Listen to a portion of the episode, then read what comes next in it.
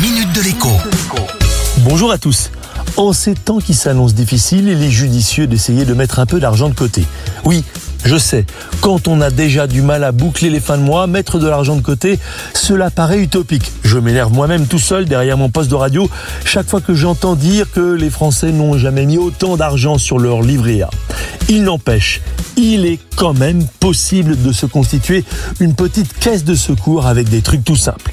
Truc numéro 1, chaque fois que vous caissez un billet pour effectuer un achat, mettez une pièce de monnaie de côté, à part et non pas dans votre portefeuille ou dans votre porte-monnaie. Un pot à confiture vide fera très bien l'affaire, pourvu qu'il soit planqué dans un coin afin d'éviter les tentations. On ne l'ouvre qu'en cas d'extrême urgence, quand la carte bancaire ne passe plus par exemple. Deuxième idée, dépenser un euro de moins chaque semaine par rapport à la semaine précédente. À chaque fois en renonçant à une petite dépense. Vous me croirez si vous voulez, mais un euro en moins toutes les semaines, eh bien ça fait plus de 1000 euros non dépensés à la fin de l'année. Enfin, je m'adresse ici aux fumeurs, mais aussi aux amateurs de grignotage. Deux barres chocolatées ou seulement 10 cigarettes par jour, ce sont des centaines d'euros dépensés à la fin de l'année. Je suis tenté de dire inutilement. Alors, réduisez la consommation si vous le pouvez. Arrêtez votre porte-monnaie, mais votre médecin aussi vous diront merci.